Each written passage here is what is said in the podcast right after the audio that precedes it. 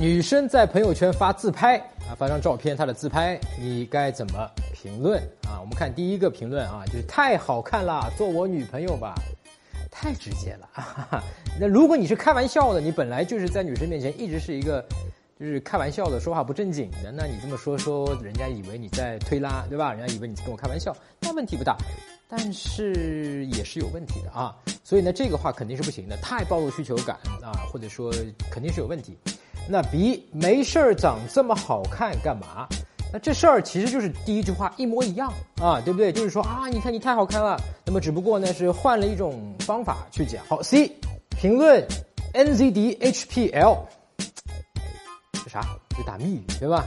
然后女生肯定会好奇的问啥意思？私信告诉他，你真的好漂亮哦。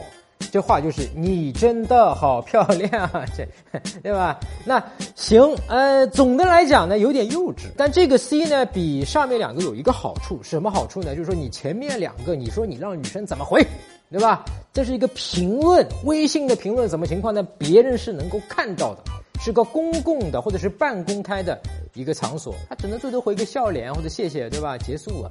但是这个呢？如果女生真不知道什么 NZDHPL 是啥玩意儿，她在那个朋友圈下面评论里面就会打一个问号。那这个时候你注意了啊，你如果真用这句话，你千万不要在评论里面直接回答她啊，你真的好漂亮。你可以怎么样？是在微信的私信里面跟她去讲，因为一下子就从一个半公开的公共领域到了一个私密领域，那么这个。就算一个进步吧，好吧，因为你跟他私下的微信的聊天总要比公共领域里聊天好，好不好？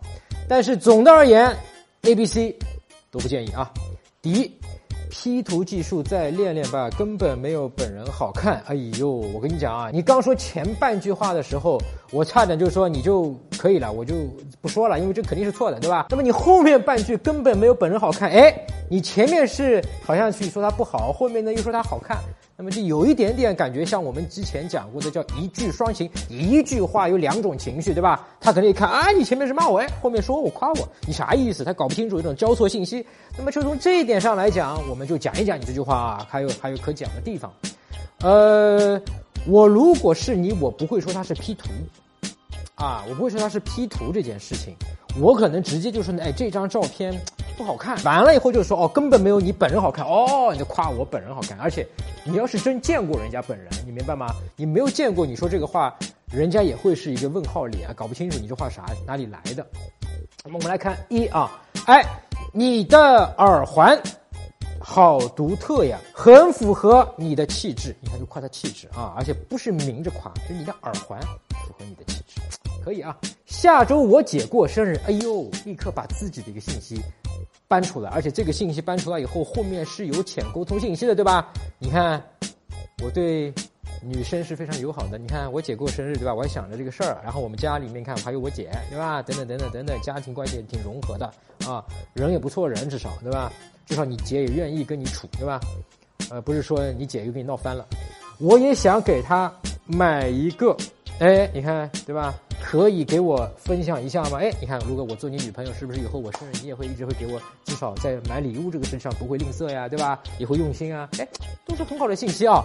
关键是什么？这些信息你没有主动要告诉他我好，我这个人品好，我家里很和睦，对吧？我我对女性很友好，没有，你就是通过夸他，而且是通过他的照片里面抓住了一个细节。就是我们《迷上我》里面讲过什么显微镜赞美法，对不对？什么叫显微镜？你能在照片里面显出来这个细节，耳环，哎，这个赞美是非常好。那么关于这个显微镜赞美法，如果你不了解还不知道的呢，我们可以在呃微信上搜索公众号“陈真”啊，成功的陈真假的真，就俩字儿啊，我名字。完了以后关注后呢，回复赞美，好吧，赞美就是夸人家，赞美两字儿，你就能看一下显微镜赞美法是怎么说的。搜索微信公众号“陈真”，打开微信，点击上方搜索，输入“陈真”两个字，成功的“陈”，再点搜索，那个戴眼镜的呢，就是我，点一下这个人，点击关注公众号，你就加上我了啊。